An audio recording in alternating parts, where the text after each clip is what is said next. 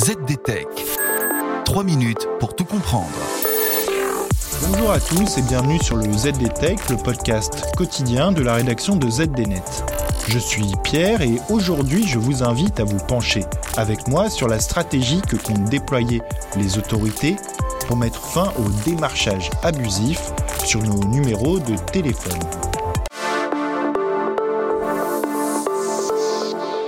Vous avez certainement tous été victimes au moins une fois de ce type d'appel.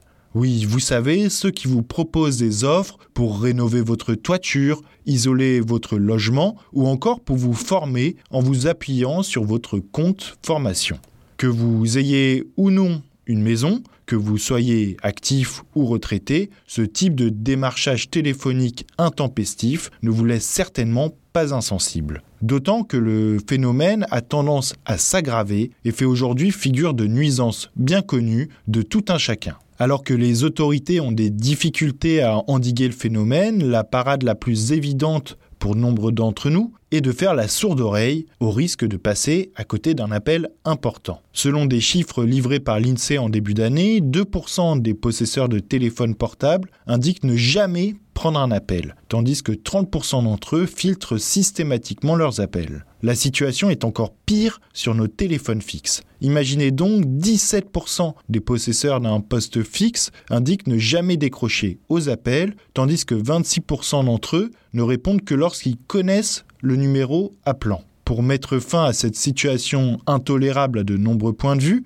l'ARCEP vient toutefois de dégainer. Le gendarme des télécoms s'est ainsi saisi du sujet en privant tout simplement les entreprises de la possibilité d'utiliser des numéros de téléphone commençant par 06 et 07 à compter du 1er janvier 2023. Une mesure que l'autorité justifie par sa volonté de limiter les nuisances dont sont victimes les utilisateurs finaux recevant des appels ou messages non sollicités, mais aussi d'éviter tout risque de pénurie de numéros à 10 chiffres. Reste maintenant à voir si cela suffira à mettre un terme au démarchage abusif. Et pour rappel, les autorités n'en sont pas à leur coup d'essai dans le domaine et différentes entreprises ont déjà connu un retour de bâton en la matière. C'est le cas notamment de Total Energy qui s'est vu infliger en juin dernier une amende d'un million d'euros entre autres pour ses méthodes de démarchage téléphonique ne permettant pas de respecter le droit d'accès aux données et le droit d'opposition. Et voilà, normalement on a fait le tour du sujet. Pour en savoir plus, rendez-vous sur zdnet.fr et retrouvez tous les jours un nouvel épisode du ZDTech sur vos plateformes de podcast favorites.